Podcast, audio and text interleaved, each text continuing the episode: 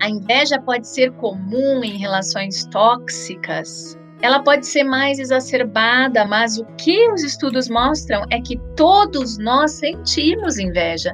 E tem a ver com a nossa dificuldade de lidar com os nossos fracassos, de aceitar os nossos fracassos, aceitar que nós não fazemos tudo tão bem, que outras pessoas têm outras habilidades e que a gente não tem algumas habilidades e que tá tudo bem. Só que isso é muito difícil.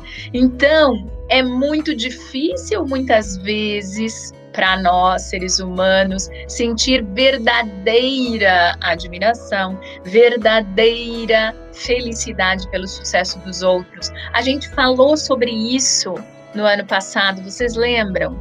Deem uma olhadinha lá no chá da admiração. A gente conversou sobre a dificuldade atual das pessoas expressarem admiração. E se a gente aprofunda essas leituras da inveja, na verdade, é porque talvez, se para mim é muito difícil expressar a minha admiração, talvez ela esteja acompanhada de uma pontinha de inveja. Não era para eu ter falado isso, né? Mas vale a pena a gente pensar. Vale a pena a gente pensar sobre isso.